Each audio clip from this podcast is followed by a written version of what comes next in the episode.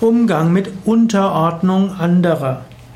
Vielleicht bist du in einer Führungsposition und äh, vielleicht gibt es einige Mitarbeiter oder Vereinsmitglieder und vielleicht ist es deine Vorstellung, dass alle gleichberechtigt sind und du merkst, deine Kollegen oder deine Mitarbeiter, deine Vereinskollegen, die ordnen sich dir einfach unter. Anstatt dass jeder seine Ideen offen sagt und jeder gleich engagiert sind, wollen die anderen, dass du alles vorgibst. Du magst das mögen, du magst es nicht mögen. Vielleicht ist das auch eine Gewohnheit. Freu dich doch, dass andere dich als Chef akzeptieren und deine Autorität akzeptieren.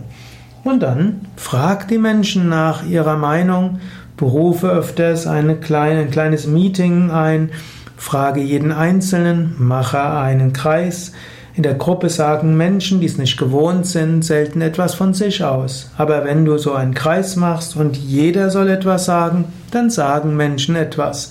Daraus entwickle Vorschläge und dann lass darüber abstimmen.